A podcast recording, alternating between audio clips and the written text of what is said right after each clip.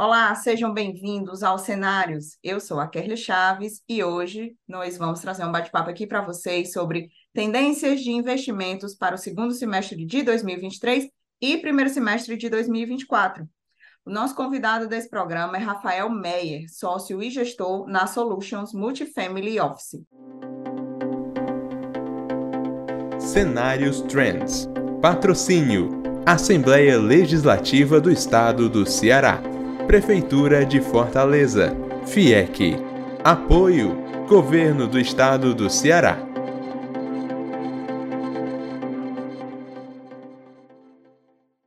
Tudo bom, Rafael? Seja bem-vindo mais uma vez aqui aos cenários. Tudo bem? Muito obrigado pelo convite mais uma vez. É sempre muito bom estar vindo aqui para poder contribuir com cenário, né, perspectiva de cenário macroeconômico, perspectiva de investimentos, poder compartilhar aqui um pouco mais do meu dia a dia com vocês. Perfeito. Então, vamos começar, né? Nossa primeira pergunta aqui, para a gente começar, é, eu gostaria que você é, fornecesse para a gente uma visão geral dos investimentos mais promissores no cenário atual e falar um pouco também sobre quais setores ou tipos de investimento têm se destacado nos últimos anos. Importante entender, né? Sempre quando você vai montar um, um portfólio de investimentos, um dos primeiros pontos para você analisar é o seu perfil, o perfil do investidor. Né? Hoje, nos últimos anos, a gente tem visto aí que o perfil conservador, no qual tem uma posição maior em títulos atrelados à renda fixa, tem tido uma rentabilidade melhor do que aqueles títulos, do que aqueles portfólios é, balanceados e mais sofisticados que têm posições maiores em ativos de risco. Então, isso a gente tem visto aí nos últimos três, quatro, cinco anos, esses ativos, esses portfólios mais conservadores tendo uma rentabilidade melhor, basicamente porque a gente viu aí um cenário de tanto juros como inflação é, vindo forte, né? que normalmente os títulos de renda fixa, os principais indexadores desses, desses títulos são CDI e o IPCA.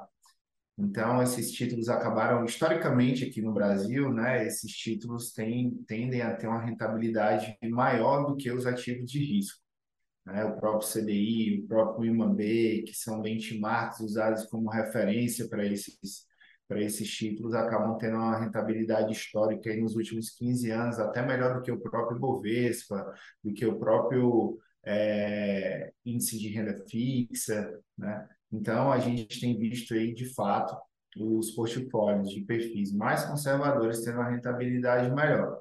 Isso no geral, né? Obviamente que a gente pôde acompanhar nos últimos, desde, desde 2020, né, que a gente viu ali, trazendo no curto prazo, um cenário de bastante estresse no mercado, principalmente nos ativos de risco. Né? Vimos a Bolsa no Brasil desvalorizando bem, a Bolsa no exterior desvalorizando bem, a curva de juros né? lá fora e aqui também tendo uma abertura importante, né? justamente com as preocupações em relação à economia.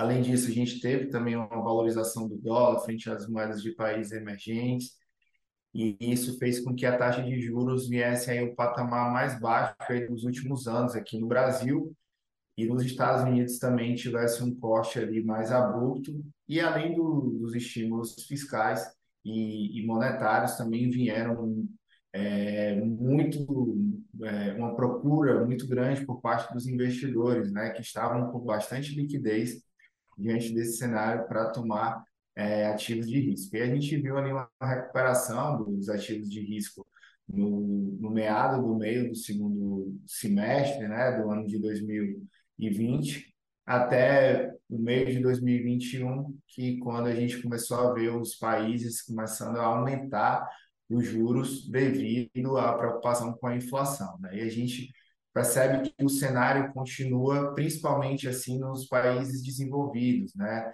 A zona do euro está enfrentando problemas com inflação, o próprio Estados Unidos está enfrentando problemas com inflação.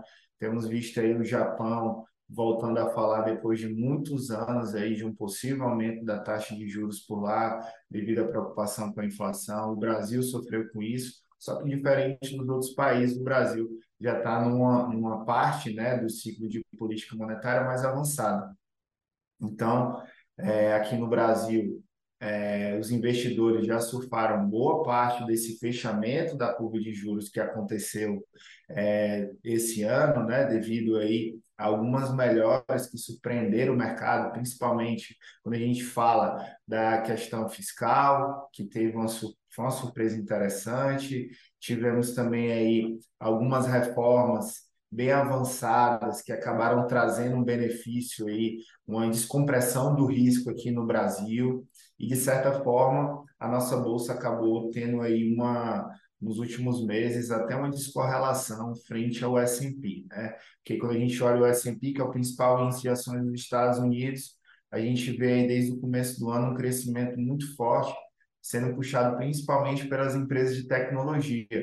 Só que ao mesmo tempo que a bolsa de lá está subindo, a gente tem visto também um crescimento do emprego, um crescimento da inflação, e tudo isso tem contribuído para os, os títulos públicos, né, longos dos Estados Unidos e também os curtos, teriam uma valorização significativa, né? Porque a expectativa lá do, no começo do ano era que o Fed é, ia acabar tendo que enfrentar uma economia em crise, né? Uma recessão nos Estados Unidos. Só que, de fato, isso não aconteceu. O que aconteceu ali no primeiro semestre foi um evento pontual, no qual alguns bancos regionais acabaram decretando falência. Isso acabou puxando para um grande banco é, suíço é, que teve que agir. O Banco Central Suíço teve que intervir. Isso trouxe ali um, um medo de recessão lá nos Estados Unidos, que fez com que os juros caíssem por lá, os juros futuros, mas logo esses juros voltaram a subir justamente por conta de uma inflação mais alta, uma geração de emprego mais alta. Né? Então, é, os Estados Unidos está enfrentando um, um, cenário bastante desafiador, o Fed está tendo bastante é, dificuldade para poder encontrar ali o momento ideal para reduzir, para, de certa forma, controlar a inflação, a geração de emprego, e a gente está vivendo um cenário bastante é um cenário crítico, vamos dizer assim, nos Estados Unidos, porque a expectativa é que os Estados Unidos consiga fazer ou não a pergunta que fica, ou não, soft land, né? A gente está vendo aí os Treasuries, que são os títulos de 10 anos dos Estados Unidos, negociando a patamares mais altos nos últimos 11 anos. Isso aí é bastante favorável para os ativos de renda fixa por lá, né?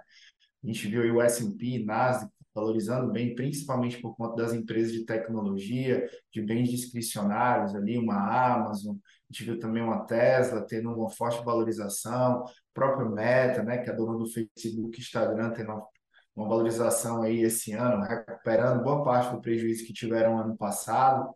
É, agora as empresas de inteligência artificial, mas o cenário é bastante de cautela, né, para você ficar posicionado em, em ativos de risco nos Estados Unidos, ainda mais nesse cenário de juros que a gente visualiza por lá, né? Aqui no Brasil, é, com, após essa, esse breve resumo né, do que tem acontecido lá na, na economia dos Estados Unidos, que querendo ou não, ela é a principal economia a ser seguida né, é, por boa parte do planeta. É, os juros aumentou lá, aqui a gente sofre, é, se os juros caem lá, a gente tem uma recuperada, porque o nosso, a nossa moeda, né, nossa, nossos juros aqui no Brasil, nós somos considerados um país emergente. Então, a gente tem, de certa forma, uma, uma descorrelação, né?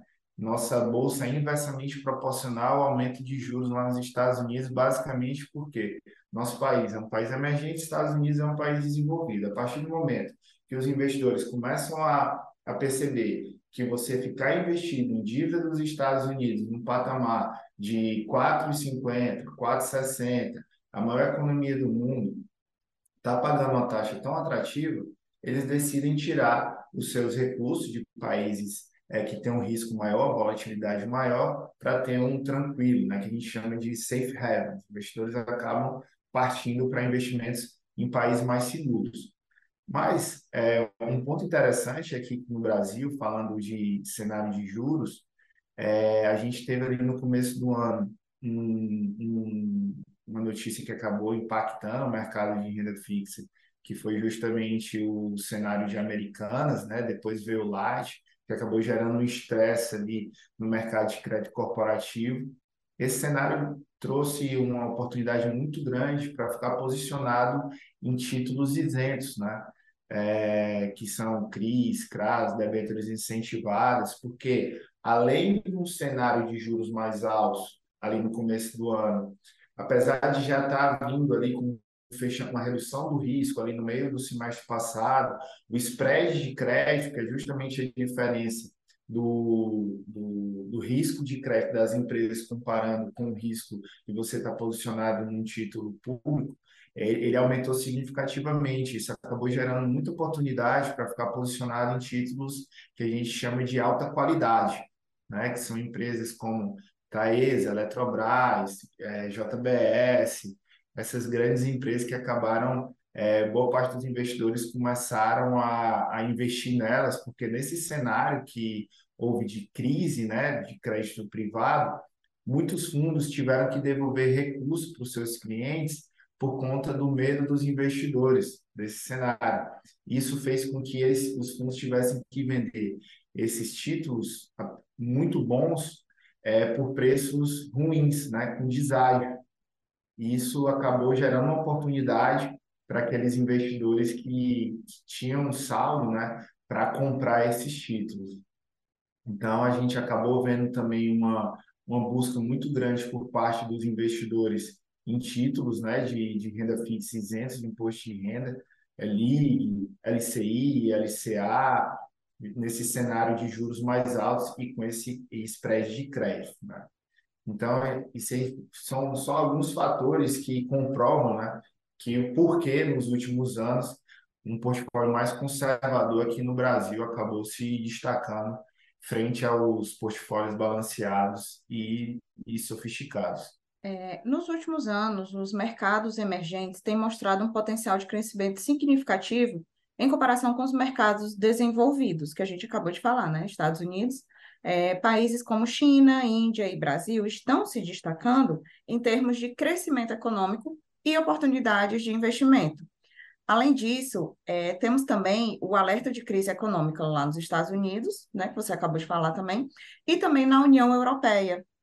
E, dadas as incertezas econômicas globais, né, não, não só dos Estados Unidos, da União Europeia, né, mas do mundo inteiro, né, é, qual a importância da diversificação do portfólio e quais são as regiões econômicas emergentes que os investidores deveriam considerar para diversificação?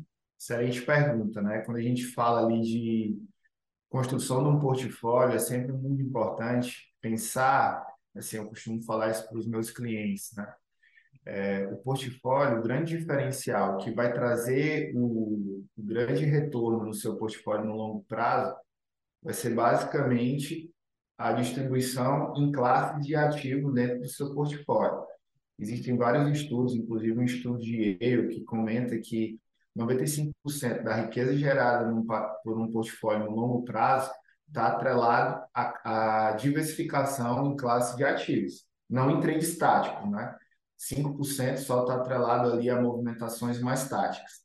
Mas quando você fala aí de é, diante de um cenário, como a gente está vendo aí, de uma possível recessão nos Estados Unidos, um cenário mais desafiador para os ativos de risco na Europa, a China agora também, né?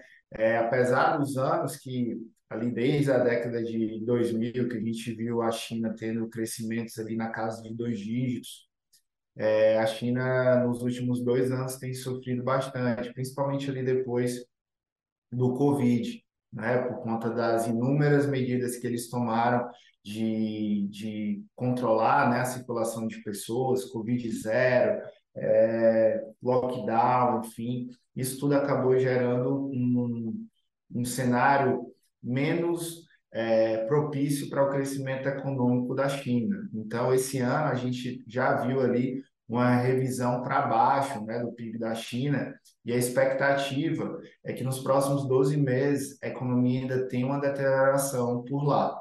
A gente tem visto aí vários casos de incorporadoras, empresas de construção civil chinesas sofrendo, né, é, devido aí às questões de inadimplência, quebra de covenants, de garantias.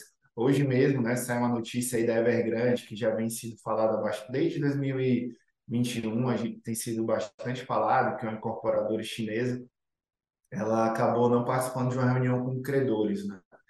É, tem outra empresa também chinesa que tem é, sofrido bastante, que é a Country Garden, justamente por conta do, do risco financeiro, né, da inadimplência. Só para você ter uma ideia, a China, a poupança dos chineses são os imóveis. E houve uma queda significativa na procura de, de compra de imóveis na China. E isso está diretamente atrelado ao PIB da, da China, né? E essas empresas têm sofrido bastante porque a entrada desses imóveis que são pagos pela população chinesa é uma excelente forma de financiamento das companhias. Como, como houve uma redução, de certa forma, é, essas companhias começaram a ter problemas financeiros.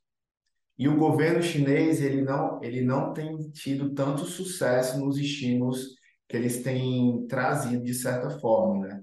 Então, assim, é, a gente viu também o minério de ferro caindo, é, de certa forma, os países emergentes, né, a China é um país emergente que a gente não está olhando, que a gente prefere estar tá de fora.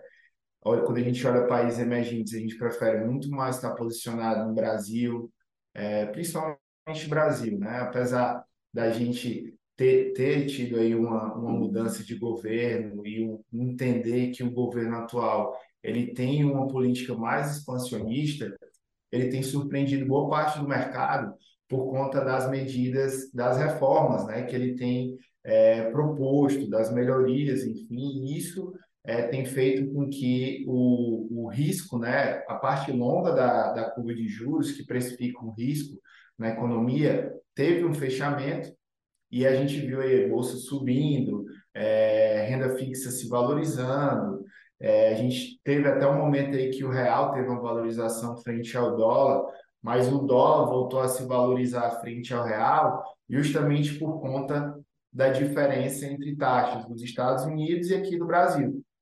A partir do momento, lembra que eu falei que o Brasil está num ciclo de queda da taxa de juros, os Estados Unidos ainda está tá quase no final desse ciclo de aumento de juros, mas ainda está especulando mais um aumento de 25 bips.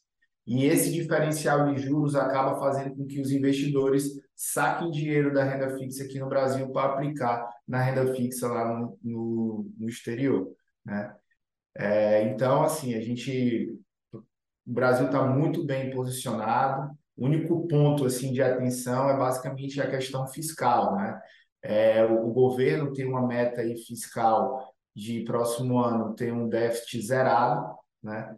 Se de fato isso acontecer, se, todo, se todas as, vamos dizer assim, as metas estruturadas pelo, pelo governo, de fato, forem seguidas no próximo ano, a gente pode ver um próximo ano aí muito positivo para a nossa economia brasileira. Né? revisão de PIB para cima, a gente está vendo a revisão de PIB para cima, cima esse ano, a gente está vendo ali é, alguns dados né, econômicos também, além do próprio PIB, também geração de emprego, é uma inflação controlada, tudo isso tem sido bastante positivo é, e feito com que os investidores, principalmente os investidores locais, tenham voltado a olhar para os ativos de risco aqui no Brasil com mais carinho. Entendo. É, vamos para a nossa terceira pergunta. A temática ESG e investimentos com foco em questões ambientais, sociais e de governança tem ganhado atenção nos últimos anos. Além disso, setores como energias renováveis, saúde e inteligência artificial têm sido identificados como promissores para investimentos a longo prazo. Então, é, eu gostaria que você falasse para a gente como esses investimentos têm se saído em termos de desempenho e qual é a perspectiva para esses investimentos nos próximos anos?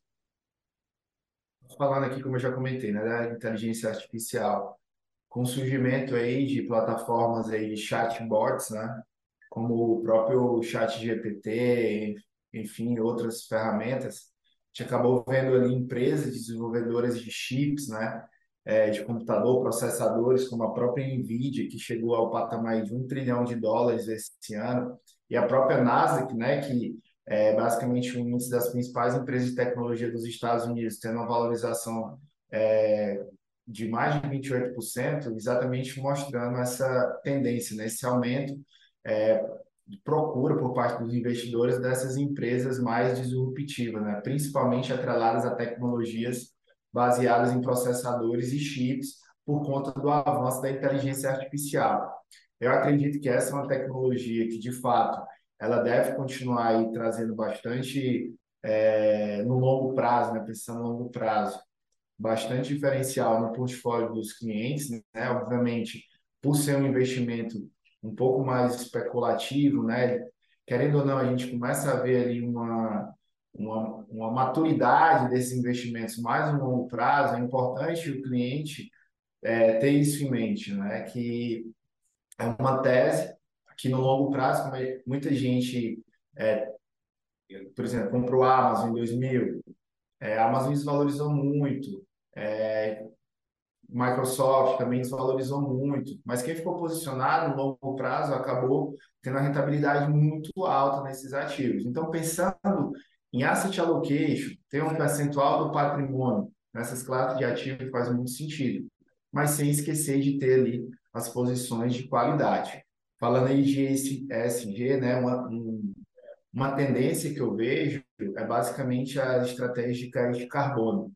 É, em 2015 foi assinado um acordo de Paris, no qual as principais economias globais elas se juntaram para criar um protocolo de reduzir é, a emissão né, de dióxido de carbono na atmosfera, justamente para evitar que o aumento da temperatura aconteça de forma é, acelerada. Né? A gente tem visto aí recentemente, é, semana passada, a quinta maior temperatura já registrada em São Paulo, né, 36 graus.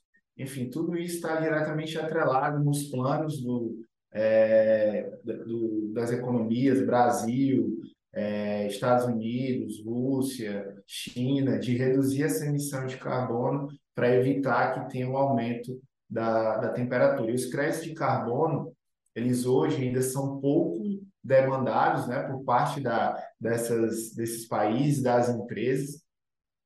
E com o tempo, a tendência é que haja uma demanda maior e praticamente aumente o número de empresas procurando é, esse tipo de crédito. E isso pode trazer uma valorização muito importante para esse ativo, né? que é, a gente acredita que até 2030 aí, boa parte de, dos países do mundo devem estar aí com 50% é, da capacidade aí de, de crédito de carbono. Então, é, um, é uma classe de ativo também que a gente é, tem olhado né, e, e gosta dentro dessa classe de ESG. Perfeito. E falando agora sobre tecnologia, né? Os investimentos em ações de tecnologia têm apresentado também né, um crescimento notável nos últimos anos, né, com empresas como Apple, Amazon, Microsoft, a própria Meta, que você citou, acho que se eu não me engano, na primeira foi na segunda pergunta, né, liderando aí o caminho dessas empresas né, de tecnologia. E, além disso, o mercado de criptomoedas também tem atraído a atenção de investidores, como o Bitcoin, o Ethereum, atingindo novos recordes de preço. Então, como que você avalia o potencial desses investimentos a longo prazo, né? Desses dois tipos de investimento, né? A questão das criptomoedas e dos investimentos em empresas de tecnologia, né? E quais os riscos e oportunidades os investidores devem considerar ao entrar nesses mercados? É, falando aqui de empresa de tecnologia, né? É, voltando. Olhando no longo prazo, é, essas empresas de tecnologia que são mais disruptivas são as que têm os maiores potenciais de crescimento. Né? Obviamente que Amazon, é, Netflix, Meta, Apple é, acabaram tornando-se large caps, né? empresas com mais de um trilhão de valor de mercado, enfim, boa parte delas, e isso, de certa forma, é, traz um pouco mais de estabilidade. Mas pensando nas empresas menores, normalmente são essas empresas que têm um maior potencial de crescimento, né? Quando a gente fala de ganho de capital. É, mas vale destacar que é pensando no longo prazo. No curto prazo, a gente ainda deve ver um cenário é, de, de mais volatilidade para essa classe de ativo, principalmente por conta do, da taxa de juros que a gente está vendo lá nos Estados Unidos, né? O Fed semana passada foi bem duro, né? Falando que provavelmente deve manter uma taxa de juros mais alta por um período maior. E quando, só para você ter uma ideia, quando um, um, investidor, um gestor vai fazer um valuation para saber se aquela empresa está sendo negociado a múltiplos atrativos, a um valor descontado, ela utiliza a taxa de juros de 10 anos dos Estados Unidos como referência. E a relação do preço da ação com a taxa de juros de 10 anos é inversamente proporcional. Quanto maior a taxa de juros de 10 anos, menor o preço da ação no valor presente. Quanto menor a taxa de juros, maior o preço da ação no valor presente. Então, enquanto a gente estiver vendo, principalmente nessas empresas atreladas a serviço, tecnologia, é, bens discricionários, né, é, consumo discricionário, a, a, a, gente pode acabar vendo aí uma certa lateralização, até uma desvalorização das empresas no curto prazo. Não, eu acredito que não seja o momento para comprar essas companhias. Esperaria aí é, a partir do segundo semestre do próximo ano, quando a taxa de juros nos Estados Unidos deve começar a lhe dar uma uma acalmada, começar a recuar, começar a montar posição em empresas de tecnologia.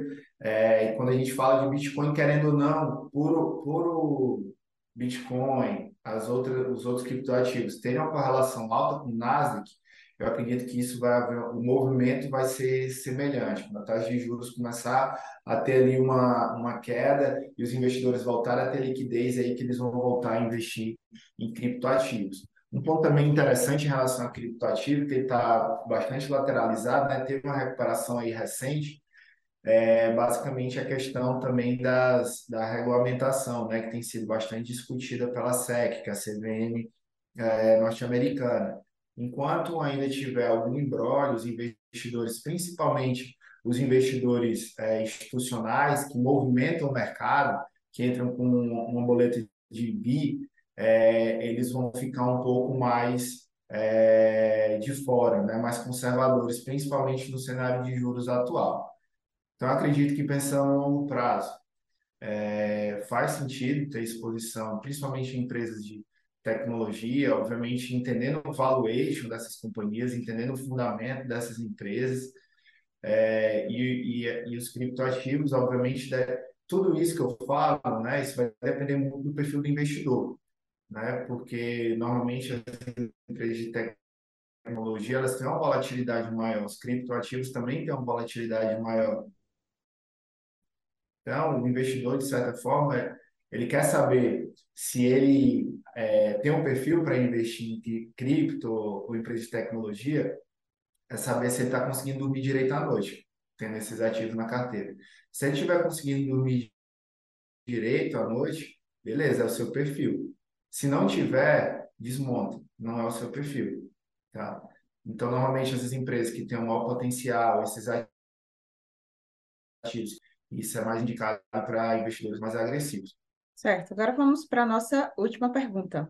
É, olhando para os próximos 5, 10 anos, quais são os investimentos que você acredita que poderiam oferecer retornos consistentes, né?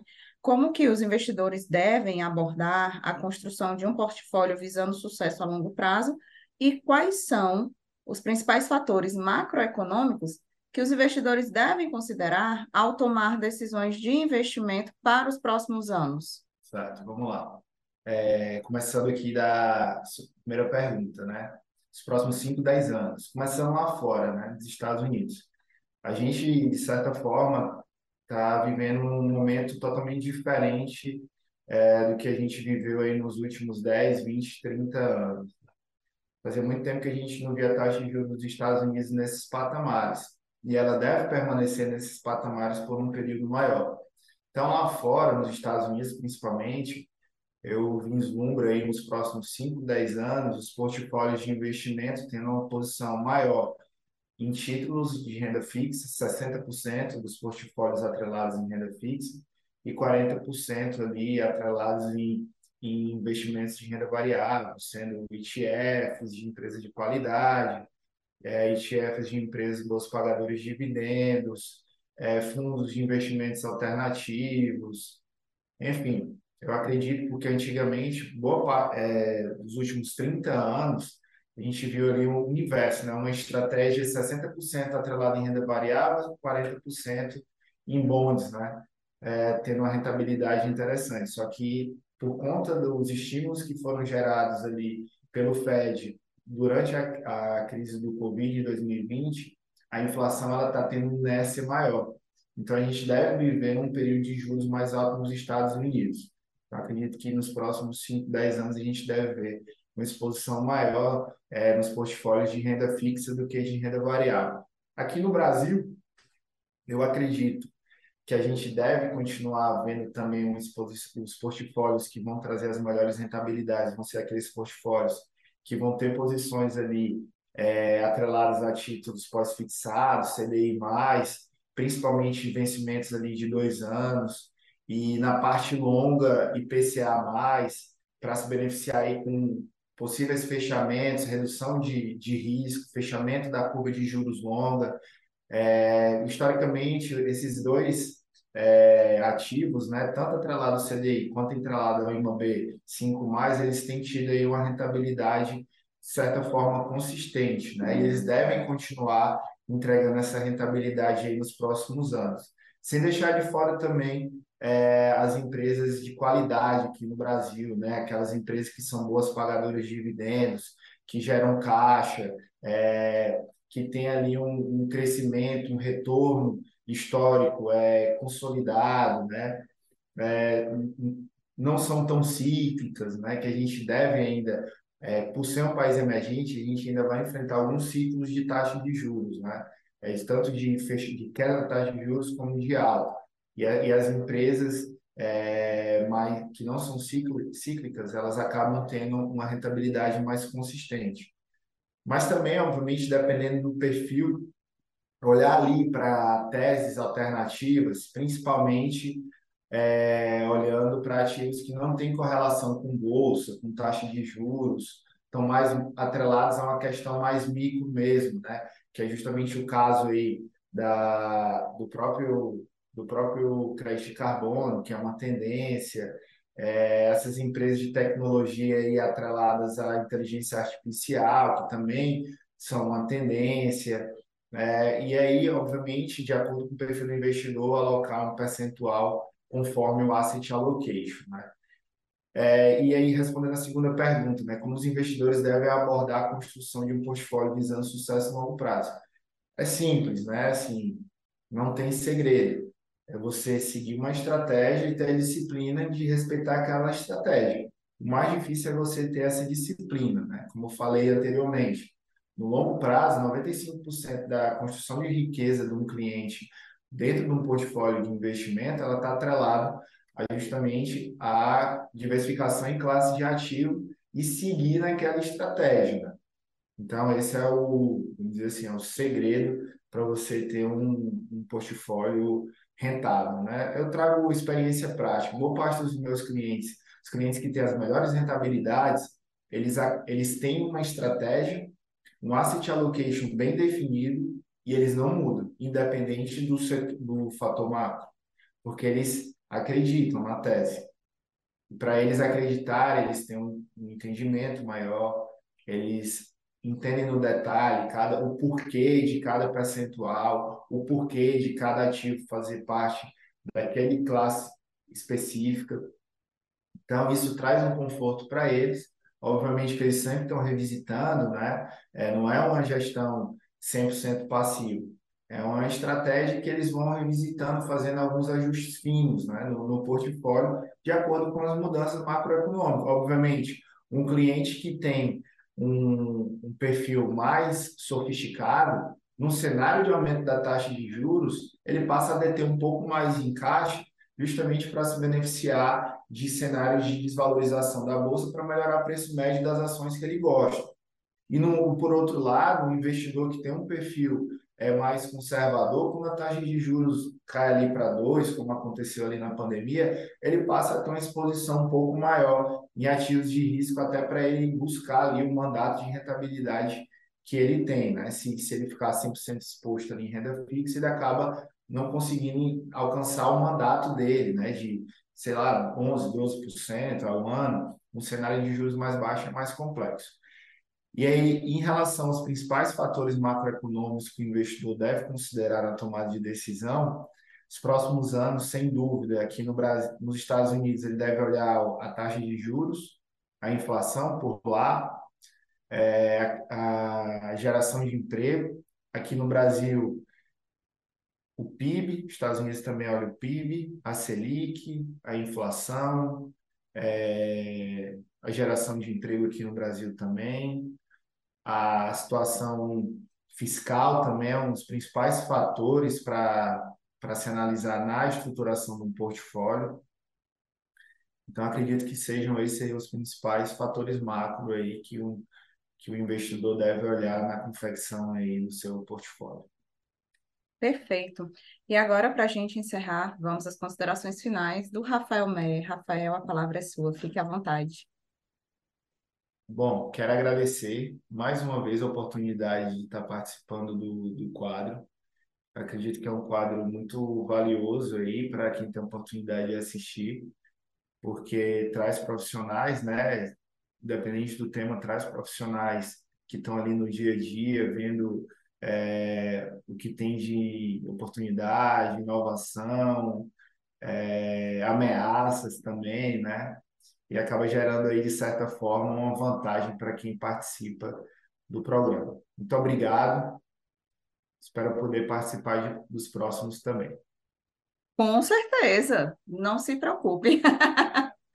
e chegamos ao final de mais um Cenários. Agradecemos aqui a participação do Rafael Meyer, nosso convidado de hoje, e também da sua audiência. Se você gostou, curta, compartilhe, deixe o seu comentário e se inscreva no nosso canal para não perder nenhum conteúdo da Trends. A gente fica por aqui. Até a próxima quinta. Tchau, tchau. O futuro das energias renováveis é foco de um importante evento na Assembleia Legislativa do Estado do Ceará. Sessão especial Hidrogênio Verde, Energia e Inovação no Ceará. Dia 26 de maio, a partir das 9 horas, teremos um debate com a participação de convidados especiais sobre o uso e impacto dessa nova energia limpa no Brasil e no mundo. Acompanhe ao vivo também pelos canais oficiais da Alesse. Alesse, valorizar o desenvolvimento sustentável, mais que uma missão, nossa lei.